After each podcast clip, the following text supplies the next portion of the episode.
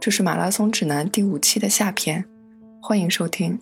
好了就赞，这是马拉松指南第五期。大家好，我是孙飞。大家好，我是段威。大家好，我是石春健。才那个一姐帮我们讲了很多理论方面的知识啊，然后呢，接下来请胖佳帮我们讲一下他这个实际操作，这个九十斤是怎么减下去的？你大概花了多长时间减掉了这九十斤？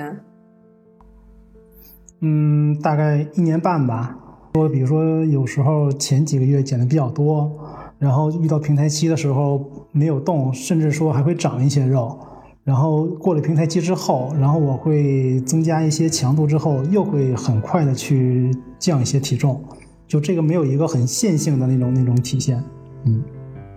嗯，但是结果还是挺惊人的。那你就是你就这你也不要讲理论了，你就讲你自己是就是怎么跑的，然后怎么吃的，就是给我们传授一下经验啊。就前期肯定也是自己什么都不懂，然后自己瞎跑瞎练，然后。不断的完善这自己的这个相关的理论，嗯，我现在感觉来说，如果说单纯只想通过运动来减肥的话，呃，最合适的方案就是跑一天歇一天，嗯，然后我自己是每天中午会进行力量训练，每天中午大概骑一个小时的力量训练。啊，然后如果是备战期的话，会进行一个专项的力量训练，比如说腰腹啊、臀腿啊这种训练。嗯，有氧运动是每天晚上进行，我是每天晚上会进行大概骑一个小时到一个半小时的有氧训练，然后心率会控制在一百四到一百五左右吧，不会超过一百五的心率。嗯，哎，等等，你刚才说是跑步是隔一天跑一次？力量是每天中午是吗？还是说跟跑步岔开？呃，力量训练每天中午都练，但是我每天练的部位不一样。OK，我不会连续两天练同一个部位。哦，就是力量是每天都练，但是是讲究就是安排，就是练不同的位置。然后跑步有氧跑步是隔天跑，相当于那你一个星期跑四次，对吧？呃，差不多。就如果是减脂期的话啊，如果是。就是比赛训练期的话，我会有一个针对训练会有一个跑步的计划。啊，如果单纯只减脂期的话，会跑一天歇一天。好，然后每次就是心率控制在一百四到一百五。然后你是跑跑时间还是跑距离还是跑？呃，跑时间，跑时间。嗯，跑够一小时是吗？呃，一小时到一个半吧，看自己的那个时间安排吧。嗯，上有什么特别的安排吗？饮食啊，不是这个，其实是这样，就是我是不吃晚饭，但是呢，我会吃其他东西，我还会吃，就是我我减肥，我是比较不推崇那种节食啊、饿呀。其实我的那种减肥方法，其实特别好的就是不用不用饿肚子。你说一下我每天正常食谱，我每天早上会吃碳水。早餐会吃碳水，碳水，呃，大概其碳水主要是以意面或者面食为主。然后呢，我早餐会吃两样水果，一般都是应季水果，比如说苹果呀、什么香蕉之类的。然后呢，我早餐还会要吃要喝牛奶。然后呢，早餐要吃肉。我早餐是要吃肉的，我吃鸡胸肉或者吃牛肉。我基本上早餐就吃这两种肉。呃，就说我早餐吃的，其实我每天摄入最大的量应该是早上，早上是我摄入最大的。嗯，那这热量占比大概是占全天的多少？说实话，这个我没算过我的热量占比，就是我是觉得我这热量基本上够我维持到我中午健身之后，因为我是中午健身之之前是不吃饭的。对，就是。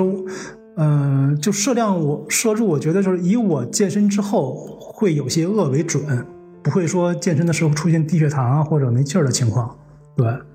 然后健身之后呢，我一般是健身之后会立刻会喝一杯蛋白粉，就是蛋白粉是我每天都要喝的。呃，然后呢，我的午餐基本上就像你说的，午餐基本就是以青菜为主。青菜为主呢，然后配的有时候会配碳水，但是碳水基本就是牛奶泡的那个麦片，一定是原麦片啊，没有那种加工过那种的。然后用用牛奶稍微煮一下。呃，另外呢，我还会配一些，每天中午会配五颗干果，五颗不会多，就我们那种杏仁儿，五粒杏仁儿就够了。呃，然后呢，我会吃一些补剂，我会吃，嗯、比如说我现在吃的经常有三种，一种是 Q 十的那个保护心脏的，然后有番茄红素是对抗自由基的，然后我还会吃维骨力，是相当于保护膝盖的，我会吃这三种补剂。然后呢，这是我的中午的摄入，然后我晚上的摄入大概其就是以青菜为主了。嗯，夏天的话就吃一些，比如说胡萝卜呀、黄瓜呀这种生菜，冬天可能会煮一些水煮菜吃。就总体来说呢，我不会让自己去饿，就是饿我肯定是这个是我不会接受的，所以就是我经常说的一句话就是我不吃饱了怎么减肥？但这里面所谓的吃饱，不是说大鱼大肉那种吃啊。呃，当然肉我是推荐吃的，我我会比较推荐吃一些什么，比如说水煮鸡胸肉啊，呃牛肉啊、鱼肉啊这些我会比较推荐吃的。然后，嗯、我唯一比较好的是，因为我不吃甜，我不吃糖类，就是 所以就是这种零食对我来说我是没有所谓的心理负担的，因为我我本身我就不爱吃糖，所以我对这种零食我是完全拒绝的，包括那种甜的饮料我也是不会喝的，对，嗯，所以我的摄入其实原理原则上就是少油、少盐、少糖，因为平时糖的摄入的话，通过碳水就已经足够了，就你人体对糖的需求，你通过碳水的摄入就已经足够了。对，其实就是主要是细分一下吧，细分一下，比如说，嗯，比如说淀粉类、淀粉类的食物，比如说土豆，好多人把它当成菜，然后我是把它当成主食的，就只要是碳水类的东西，我都把它当成主食来摄入了。对，其大概其的一个摄入的原理是这样的。嗯，哎，那个胖家，我有两个问题啊，一个是说，你说早饭吃的最复杂，那你早上起来怎么有时间折腾这个呢？第二个问题，呃，就是你有没有就是特别喜欢吃的，然后但是热量比较高的东西，你是怎么控制住的呢？呃，其实早餐很简单，因为我早餐基本上都是生的，就是生的胡萝卜、生的黄瓜、生的生菜叶什么，基本都是生的，根本就不用做。就是你可以，如果时间来不及的话，头一天晚上就可以洗好了，然后放放冰箱里，第二天早上就直接可以吃。唯一要开火的就是啊、唯一开火就是就是鸡胸肉嘛，鸡胸肉你只要切成片儿，拿水一煮就行，很快啊，就是几分钟就搞定了。呃，我一般是这样，我一般会自己配一些那个，比如说用那个醋啊、酱油调一些汁儿，或者是买一些低卡的那个番茄酱。就番茄酱的话，一定要注意，一定要注意买低卡那种的。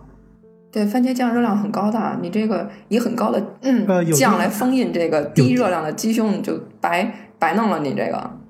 不是啊，你要注意有低卡有低卡番茄酱的，不要去买那种，比如说你去麦当劳那种那种那种番茄酱，你要去买那种超市里有低卡番茄番茄酱，那个热热量很低的。哎，那那个炸的酱，自己在家炸的酱行吗？那个热量行吗？那个的话，我不知道它那本身那酱有多大热量。然后，如果说想吃就做菜用油的话，我比较推荐用那橄榄油。我现在吃菜的话，比较用橄榄油做菜，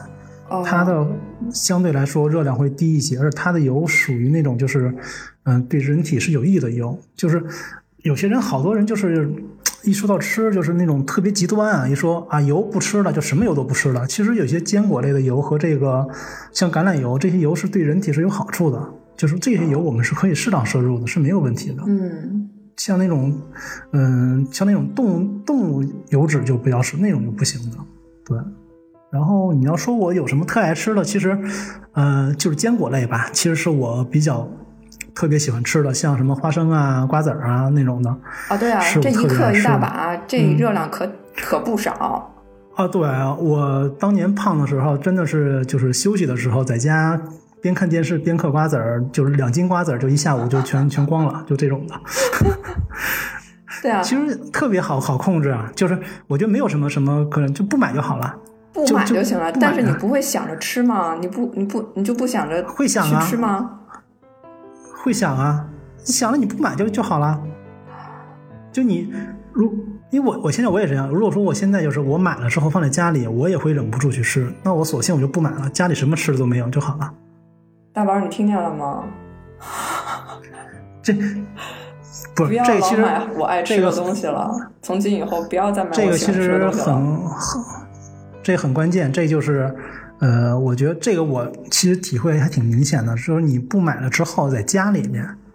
没有你就不吃了，但一旦家里有的话，你真的很难控制住你去吃不吃，这个特别明显，对吧？根本就搂不住。其实你就想，只有你在超市想买的时候。那个一瞬间，你还是能控制住的，就赶紧离开那个区域，赶紧看不见，过去就过去就过去了。但是如果说你把东西放在家里面，那真的是一天二十四小时你在看着那东西，你很难控制说你一直去控制它不吃。自我控制能力，我觉得真的特别重要。你记得那个领跑者年会的时候，那个不是就是桌上有那个小零食嘛，然后有那个巧克力，然后我当时是。自己肯定挺高兴吃，然后呢，我又拿了两块，然后递给那个国一和炳哥，然后饼哥特开心，特萌，然后就顺就很顺利，就很顺手就拿过去吃了。然后我递给国一的时候，国一就说我不吃，然后我就觉得，哎，这就是差距，就是不。就是差距，就这就在乎这个细节。就是国一也在减肥，大家都知道吧？他以前胖成那样，现在是个帅哥。然后饼哥就是胖胖瘦瘦，胖胖瘦瘦。我觉得饼哥还挺明显的，就是胖胖瘦瘦挺明显。然后我觉得饼哥好像我上次见又圆了一点，但是国一好像一直还是瘦下来以后就一直维持的挺好的。所以我觉得他那个细节还真的挺重要的。我相信国一肯定也是喜欢吃甜食的。但是他就当时就就是，我觉得都没犹豫，直接就说：“菲姐，谢谢，我不吃。”然后我觉得当时我都觉得我嘴里在嚼，我当时都想把嘴里那吐了，就觉得特别受感染，就觉得哎，这小孩真好，他瘦下去是有是有原因，他他就应该瘦，他都控制的特别好。炳哥听完这期节目就该找你谈话了。不，这个就不这就不能播，你知道吗？其实我觉得这样就是。控制也好，说吃东西也好，我觉得就人要给自己一个暗示吧，就说这东西啊，你不能把它当成一个任务，你要就是你总想着去完成的，呃，你把它当成一个生活习惯就好了。就是每个人有不同的生活习惯，我是喜欢把比如说跑步啊、训练啊、饮食调整，我会把它当成一个生活习惯，就是。你很自然觉得它啊，它就是生活中的一部分，是生活中就是应该是这样做的。你这样这个时候啊，你你对他的那个压力就没那么大。如果说你把它当成一个任务去那种想的话，你会觉得压力会特别大，会过分的去抵抗的，这这时候效果就不好了。对，说到这个生活习惯，就是说，呃，其实刚才也讲，就是说那个我们就是要创造这个热量缺口，然后我们要。去控制这个摄入跟消耗的这个量，然后每天能够努力保证这个热量缺口。那其实这个时候就是就涉及到一个问题，就是我怎么量化我的摄入，怎么量化我的消耗？那就是有一些 A P P 吧，就是我也用过，就是薄荷那个卡卡云月。那这个具体的文字啊，我会写在那个就是节目的简介里，大家可以看一下。就是它是可以记录你每天的摄入的。就比如说我早上起来吃了一个糖油饼儿，是吧？我就输入糖油饼儿，它就告诉你说这糖油饼一张啊，多少热量，然后你大概得比如说跑个一个小时才能把它消耗掉。那其实这东西我试了好几次，就是就坚持不下来，坚持不下来。一个是说它记录的那个热量估算就是差别特别大。就比如说我喝了一杯咖啡，然后他对于这杯咖啡的热量估算就不准。再有一个就是很难坚持，啊真的就是，呃，比如说我，哎，就是我喝了一口甜水，然后比如说我就喝了两口可乐，这两口可乐你怎么去记，对吧？就到底是我怎么去记两口可乐？还有比如说我中午就比如说中餐，我跟大家一块儿出去吃饭，然后呢吃了两筷子宫保鸡丁。吃了两筷子鱼香肉丝，我怎么去记这个热量？就是它会有鱼香肉丝多少多少克，它问题是我怎么知道这一筷子是多少克呢？两筷子是多少克？我没法记，我就瞎记。然后其实你瞎记的话就没意义，就就最后出来以后就是那个热量超高，这一天热量我都觉得我跑个百公里都消耗不掉，然后反正就是很难坚持。但我我是这样。就是我记录是这么记录的，就是特别在减脂初期也是这么，就我我肯定不会像你记那么细，就我不会上记通过 app 来记，嗯，我是这么记的啊，就是我会拍照，就你每天吃的吃的东西，我会通过拍照来记录。然后呢，我是每天称体重，体重是每天每每天都称体重。呃，你每天要么就是晚上睡睡前称，要么就早上称，就每天固定时间称体重，然后作为记录。这个时候呢，你你你就会发现，比如说你今天一称之后，哎，比昨儿这个长了二两，这时候你再翻前一天你吃的东西。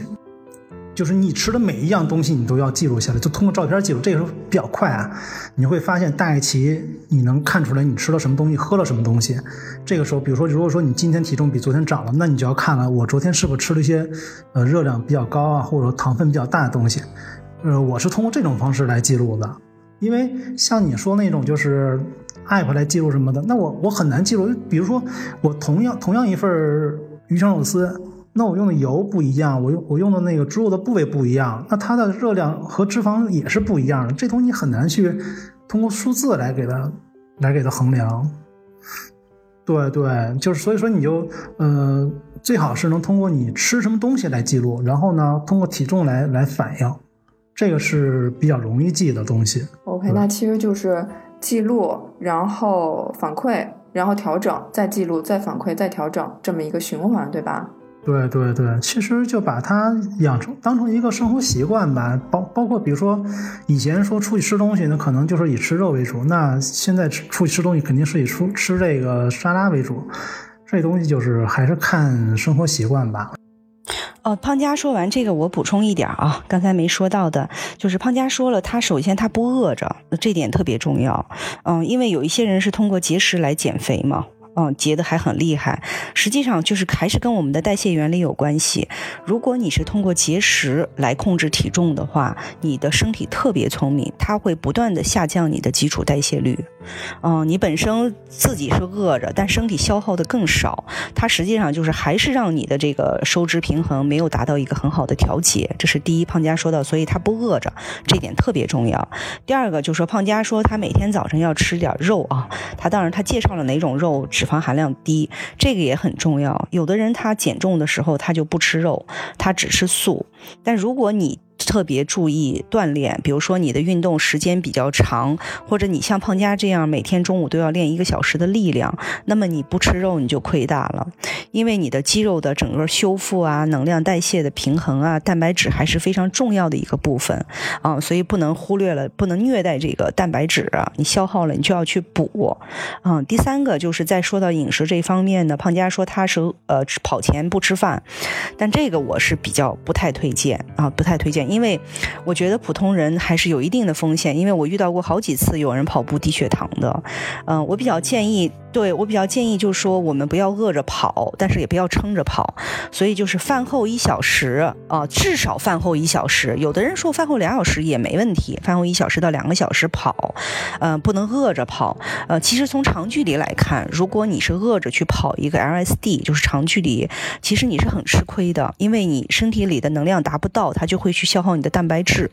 这就是为什么有的人说跑着跑着肌肉力量还不如以前了，嗯，跟你的这个跑步习惯。很有关系，甚至在长距离过程中，你还要注意一点能量的补充啊。另外一个就是运动后。怎么办？运动后，我比较建议在半个小时内尽快有所补充。比如说，你是一个香蕉也好啊，还是呃运动饮料也好，还是一个士力架小的士力架。为什么？就说其实体内的这个肝糖原的恢复，它在半个小时之内，它的效果是最佳的。嗯，如果你半个小时之内没有进食，比如说你在奥森运动完，你跟人再聊会儿天儿，路上再用一些时间，等你回到家，再等到饭点，说实话，你都饿得跟狼似的了。你本本来早点补，你就可以少吃一点饭。那这会儿你已经完全不能少吃了，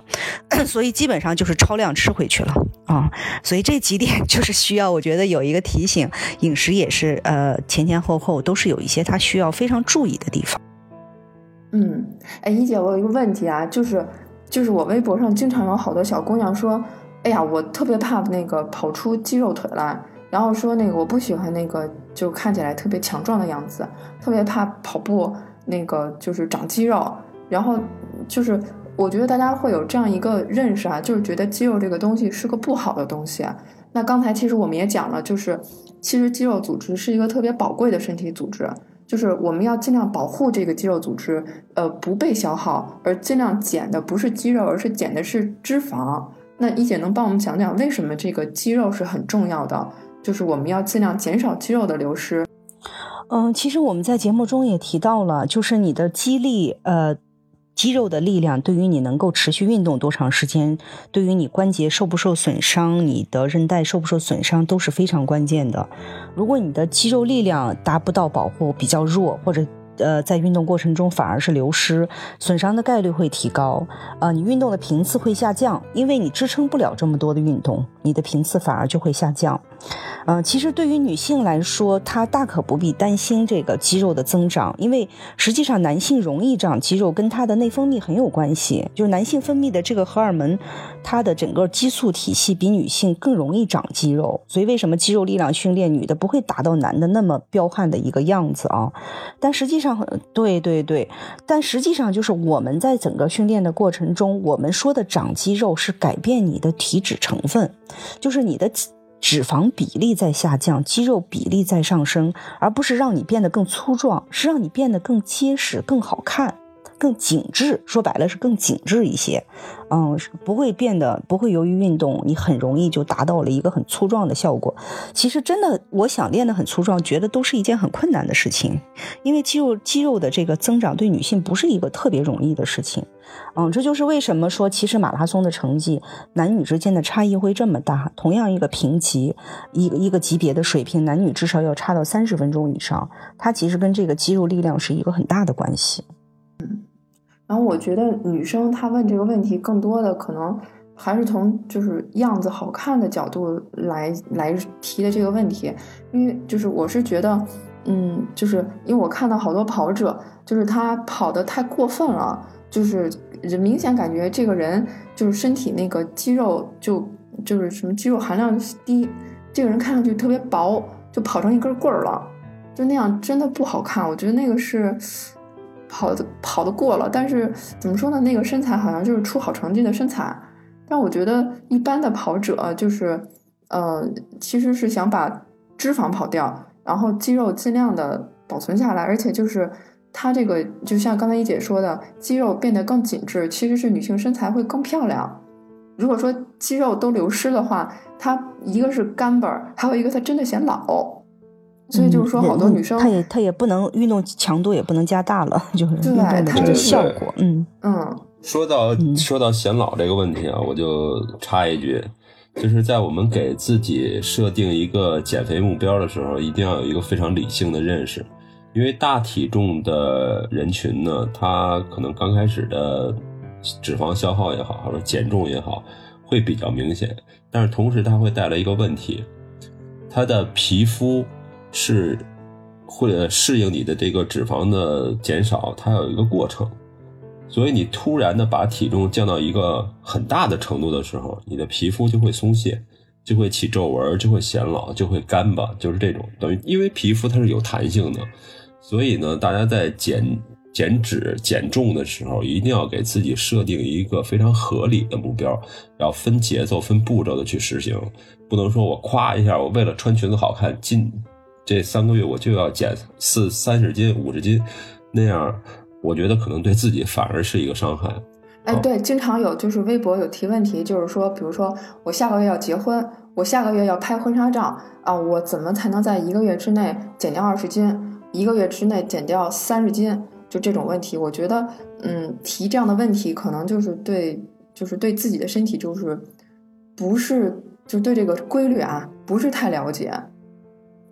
嗯，还有一个很关键的问题，就是这种说为了拍婚纱照，一个月要减到几十斤去穿婚纱，它面临着更大的风险，就是会更大的一个反弹。这个反弹的速率和你减重的速率基本是正相关。嗯，基本上你减的越快，你如果说你这个是靠节食去用一个月的时间把它减下来了十五斤也好，二十斤也好，基本上意味着你一旦不节食了，它会至少百分之一百五的反弹上去。嗯，这个原因就是因为你的基础代谢率，身体很聪明的已经给你变得很小了，但是当你的饮食稍微不控制，它就会立马加倍的报复你，所以不太建不太建议这种靠节食减。迅速减肥，然后即便是运动，也不要去迅速减肥。你减肥越迅速，你身体的记忆越聪明，嗯，让你今后的这个消耗就变得更难。对，对，对，嗯，而且这个顺着刚才顺飞那个问题，就是，呃，说大家说怕腿粗啊什么的，嗯、其实更关键一点，大家忽略了就是就是运动之后的拉伸。因为好多人说腿粗，我确实也看过一些女孩腿比较粗的，就是小腿啊，嗯，一其实是两个方面，一是他在刚运动后，他这个小腿肌肉会有充血，可能看着会比以前有粗的那种感觉，眼观上会会有这种感觉。另外一个就是最关键就是，呃，我看很多人他在运动之后不做拉伸，如果说你做运动之后不做拉伸的话，那你的那个肌肉纤维是长期处在一个呃紧张的状态，这个时候它会表现的就是抱团儿，肌肉的抱团儿，就它坨成一团儿。这个时候，它小腿是要变粗的，所以拉伸特别特别关键。就是运动之后，一定要趁着这个肌肉纤维还是热的时候，把它拉开。这个时候，拉伸之后，你的小腿的肌肉会变得非非常，就是肌肉线条会变得非常非常修长。这时候才是说，我们通过运动，这个线条会更长一些，会显瘦。如果说不做拉伸的话，特别容易这个小腿变粗。对，嗯，对，刚才一姐也说到说那个就是复胖的问题啊，我觉得这也是一个怎么说呢，特别普遍的一个问题。因为我是觉得吧，但凡有点决心的，就是一阵子都能瘦点儿。然后呢，他可能问题是过了这一阵子之后，他可能又回来，这个特别讨厌，这特别讨厌。就是我们这期那个标题，然后刚开始是反正是定了一个特别朴实的标题，就是减肥，呃，应该怎么跑。后来呢，呃，又写了几个标题，请大家投票。后来呢，这大家都特别喜欢另外一标题，叫那个都是跑步减肥，为什么有人成了，有人败了？所以就是他可能就是，比如说你把时间，就是比如说就呃限定在就是他下决心减肥的那段时间里，可能大家都成了。但是你一旦把时间拉长，比如说像胖佳这样子，你把时间拉长到一年、两年、三年、四年、五年，那可能就胖佳就是一个成功案例，他瘦了九十斤。那比如说，如果说，哎，我我不想当这个反面典型，但是也没人了，就拿我说吧。就是你把时间控制在一个短的时间里，比如说去年北马，那我练的比较认真，然后那个时候我体重是五十八公斤，然后呢那块我那段时间我觉得我算成功了，但是很快就是 PB 以后就挺高兴的，然后就也不太练了，以后就是迅速就回来了。然后冬天这我就不说我现在有多重吧，反正就是比那会儿重了。然后所以就是。怎么能够避免和应对复胖呢？我觉得这个是一个挺普遍的问题，而且我觉得挺烦的。嗯，其实是这样，就是关于复胖这块儿啊，其实我以前也有也也有过这种反复，后来我总结了一下，呃，体重出现反复呢，无非几点，呃，一是你吃的肯定比以前多了。就是说，呃，你在减肥期，你可能会控制的比较严，就是你什么肉都不吃啊，什么糖都不吃啊。但是这个是你你是极端的压抑自己。你比如说，我给自己定了一年，我减我要减五十斤，那 OK，我我这一年我通过呃严格的这种这种这种限制，我自己减掉五十斤了。结果呢，我这一年减完之后，我这心里突然间啊觉得啊我达成这个这个效果了，我就开始放开了。结果呢，他又有那种那种。报复性的摄入，又又开始吃那些东西，这是一种方式。另外一种呢，就是说，呃，运动少了，就是我也是说一年五十斤，那我这一年呢，我会运动比较多，但是呢，等他达到这个目标之后，他运动的就比较就没有以前那么能运动的比较多了。这其实这就是我说的什么呢？就是还是我之前说那个，就是大家要把这个吃和动养成一个生活习惯，就你把。你当成你的生活习惯之后，你会不会不会去刻意的追求这个吃和动的时候，你的这个其实你的这个体重是能保持的非常非常好的。另外一个呢，就是说，呃，关于这个报复性的摄入呢，其实我有我也有喜欢吃的东西，比如说我特我以前特别喜欢吃卤煮，那我不会说我就说我完全不吃它了，我还会给自己一个怎么说呢奖励吧，比如说我每年跑完 T F 一百的时候。我每年跑完天 T F 一百的第二天，我会去吃一碗卤煮，当然我每年就吃这么一回，就我不会说去完全不吃，就我还是要把让自己有一个情绪的一个一个释放，或者说我想吃东西，我还要适当去吃一下，我不可能说让我完全不吃，所以我觉得一年吃一次，还是跑完一个一百公里以后，你对自己真好。就是一年呀，我一年就跑这一次嘛，对吧？我一年吃一次，我觉得我觉得已经够了呀。我觉得一年吃一次已经够了，就是就是，嗯，差距我找到了。我觉得任何一个人对自己喜欢吃的东西，他其实是没有太大的抗拒能力的。那无非是我适当的时候给他吃一些这种东西，让我的情绪和心理得到一个宣泄。那我觉得。这个这个过程，我我觉得可以接受的，不是说我这啊，我比如说我喜欢吃卤煮，那我这一辈子我就为了减肥，我这一辈子我跟卤煮就拜拜了，这个也不太现实。这个时候反而会加剧我对减肥的这种抗拒。我觉得这个心理的那种疏导还是很关键的。呃，不以养成健康生活方式为目的的减肥，注定都是失败的。我觉得胖佳基本说的就是这么一个原理，嗯，就是他我我不是天天都是盯着我的体重，但是我现在很享受这种健康的生活方式，这点确确实实很重要。其实这个健康健康生活方式是在生活中的很多细节的，比如说，以前我每天坐地铁去上班都要上班就单程要花一个多小时，我电梯基本上都是不坐，就换乘的时候我都会走楼梯，而且我发现很多人都是这样，这样我一个上下班的往返基本上。我的步数就已经在八千步以上，尽管我是坐地铁，换乘就基本上达到这么一个效率了。所以我觉得这种健康生活方式应该渗透到自己的生活中，嗯，然后才能享受这个减肥给你带来的乐趣。如果仅仅是数字的变化，嗯，然后你会觉得你控制了这么多的喜欢的东西啊，最后换来了这个数字的变化，那么突然一个事件有可能会让你自暴自弃的，然后又去享受自己喜欢吃的东西，这些还都挺重要的。听到这样的这个说法吧，就说等我瘦到了九十斤。我就怎怎样怎怎样，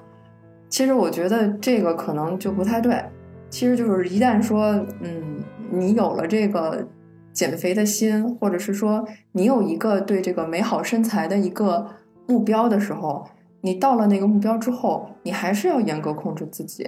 就是如果你一旦恢复到以前，那体重也就回到以前了。所以说，我觉得这个减肥或者是就是体重控制。呃，身材管理，它还真是个过日子的事儿，就是有过日子心啊，慢慢的就是把它当成一习惯，跟向胖家学习吧。没有没有，就我觉得这个人这欲望其实还挺强烈的，就像你孙威刚才说那个啊，我以前也是这样，就是我在两百多斤的时候，我就想，我说我能瘦到两百斤就够了，我我我要是能瘦到两百斤，我就觉得挺知足了。然后呢，等我真的瘦到两百斤的时候，我就想啊，两百斤还是挺胖，那我再瘦一瘦，我瘦到一百八，我瘦到一百八的时候我就不瘦了。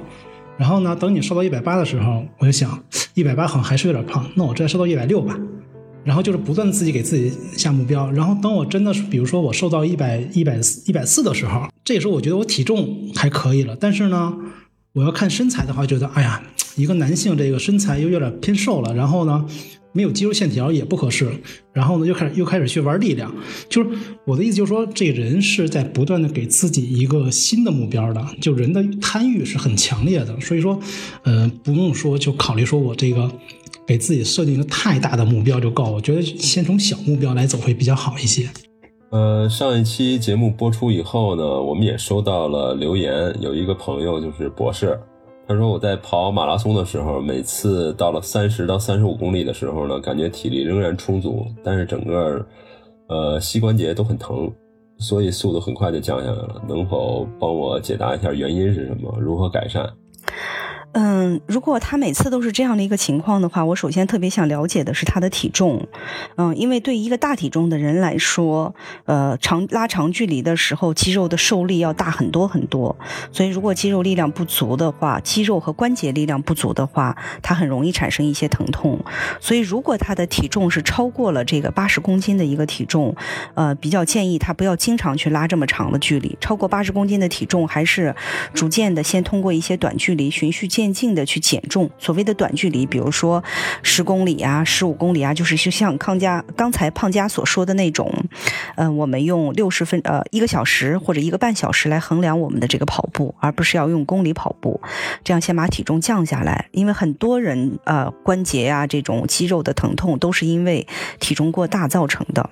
那么还有一个原因就是有可能的，他经常去跑三十到三十五啊，比如说实际上就是。不太建议每周都去拉一个三十到三十五这样的一个公里数，这个身体的恢复是比较困难的，就完全恢复比较困难。所以他即便他可能是一个心肺功能非常好的人，所以他会觉得他呼吸啊各方面感受啊都很好，但为什么肌肉啊关节会出现一些的反应？也可能就是他跑的这个三十到三十五比较多，没有得到一个充分的这个恢复。嗯，那么还比较重要的就是它的速度啊，你三十到三十五到底是一个什么速度在跑？快速的话，肌肉承受的这个力量，关节承受的力量也会是几倍以上，速度不一样，这个承受的力量也会完全不一样。嗯，那么实际上对于一个比较资深的跑者来说，跑到一定境界了、一定程度了，他其实肌肉力量比他的跑量还重要。就是他不能完全跑跑量，忽略了肌肉力量，嗯，因为如果他没有任何这个肌肉力量的这个概念，我们通常是说，呃，跑跑量是花钱，然后锻炼肌肉是存钱，在跑步中通通常有这样的一个说法，就是你只是花钱不去存钱，老是这样的一个消耗的话，那么你的关节很可能会出现一些的问题，所以反而到一定的时候之后，你要花出一定的时间来去增强这个肌肉的力量，包括你看似是膝关节。疼，但可能膝关节疼，就是因为它周围的肌肉力量支撑不足，比如说股四头肌啊、腘绳肌啊这些肌肉力量的支撑不足，才会反映到这个关节的疼痛上。而实际上，我们最后在长距离跑步过程中，呃，如果你的跑姿比较好，是用一个重力在带动，其实你肌肉力量的消耗是比较小的，更多的力量是在关节上，因为整个的人是靠一种。重力带动，然后靠三关节的一个联动，然后产生了这样长时间的一个跑步。所以，当你的这个呃关节周围的肌肉力量不足的情况下，长距离跑步也可能会引起这种关节的疼痛。嗯可能还是要重视肌力。对对对，我觉得他的问题可能呃主要还确实是出现在肌肉力量上，因为他是我一个朋友，呃我。大概身高一米八多一点儿，然后体重我想应该是在一百五六十斤的样子。今年还报了，对，今年还报了 T N F 一百。但是他有一个明显的问题，就是他的跑姿问题，他的外八非常明显。对对对，所以我讲他的那个在每次拉伸以后，我估计腘窝那块呢，我觉得一个是拉伸不到位，再有一个就是他现在的平均配速还是有点偏高。对，博士跑姿是有点外八，但是就说先说配速啊，博士因为他就是就是会经常在群里打卡，然后他呃虽然是大概是五三零的配速，呃十公里，但是他心率也就幺三零，所以我觉得他那个就是，而且博士呃就是很认真的听咱们之前的节目嘛，就是慢跑呀要注意心率啊，博士还是非常认真的去做的。然后我也会时不时的去问博士，就是你你就是按照我们节目的方法去训练。呃，有些什么样的反馈啊什么的，然后这也是博士也是就是交流的时候提的问题，但是说，嗯，我觉得加强肌肉就是加强肌肉训练，这个肯定是对的。然后，但是说那个，比如说博士的确跑姿是外八字，但我就是有个问题，就是比如说他呃跑步外八字，呃要改吗？就是他怎么个改法？就是我觉得改跑姿是一个挺敏感、挺关键的问题啊，就改不好的话，改出毛病来，我觉得。呃，改跑姿有一个原理啊，就是你这个跑姿的改变不能去引起另外一个部位的疼痛。嗯，就是你本来外八跑的你不疼，你通过矫正你开始膝关节疼，那就别改。对他，因为他习惯外八之后，他整个膝盖的历练已经肌肉力量已经习惯那个那种那种姿态了，你要强行给他再改成正常步态的话，会有问题的。所以我觉得他膝盖疼的话，一个是肌耐力的问题，我我估计可能主要还是肌耐力的问题。嗯，他应该去看，另外看一下他的跑姿，就是外八是一方面，再就是看他的那个重心的那个转换是不是有问题。就是，嗯，像一姐说，他那个发力是靠送髋呢，还是靠腿来带动，这是挺关键的。如果是通过髋的那个发力的话，应该会减轻一些膝盖的那个压力。再一个就是看它的整个核心是不是很稳定，因为有些时候你膝盖的疼痛主要是由于这个髋关节肌肉的力量不足，导致他整个下肢的力量发生晃动，然后这个时候他会出现疼痛。特别是如果说他感觉自己肌肉还是正常有体力的话，只是说因为膝盖的问题，那有很有可能是因为他这个核心力量不足，导致他的髋关节力量就髋关节的不稳定，导致他下肢的晃动比较多，所以可能会引起这膝盖的摩擦的疼痛。对，就是把三个关节的力量分摊到其他中间一个关节去了，嗯，就导致这个关节的承重比较大，这是有可能的。嗯，大家有任何跑步减肥方面的问题，欢迎在评论给我们留言，我们会在第一时间给大家进行回复。胖家哥除了跑步这个达人身份啊，除了这个减肥达人身份，还有一个身份啊，他是著名的马拉松摄影服务提供商终点线的负责人。那么，这个马上开始的武汉马拉松，你们终点线会去吗？呃，这个这种跑步盛况，我们终点线肯定还是要去的。呃，如果大家去跑这个武汉的话呢，可以在微信的公众号里搜索“终点线”，来添加我们的呃微信平台，然后可以在里面呢找到自己跑步的照片。那非常感谢胖家哥来我们节目做嘉宾，呃，感谢大家收听《马拉松指南》。我们的节目每周三播出，在各大播客客户端搜索“马拉松指南”都可以收听。我们的主播呢也都有自己的微博，我的微博是艾特段威，喜欢阳光很好。我的微博是孙飞 runner，我的微博就是我的名字石春健，我的微博是胖家哥。我们节目的微博、微信都是艾特马拉松指南播客，欢迎大家关注。我们下周三见。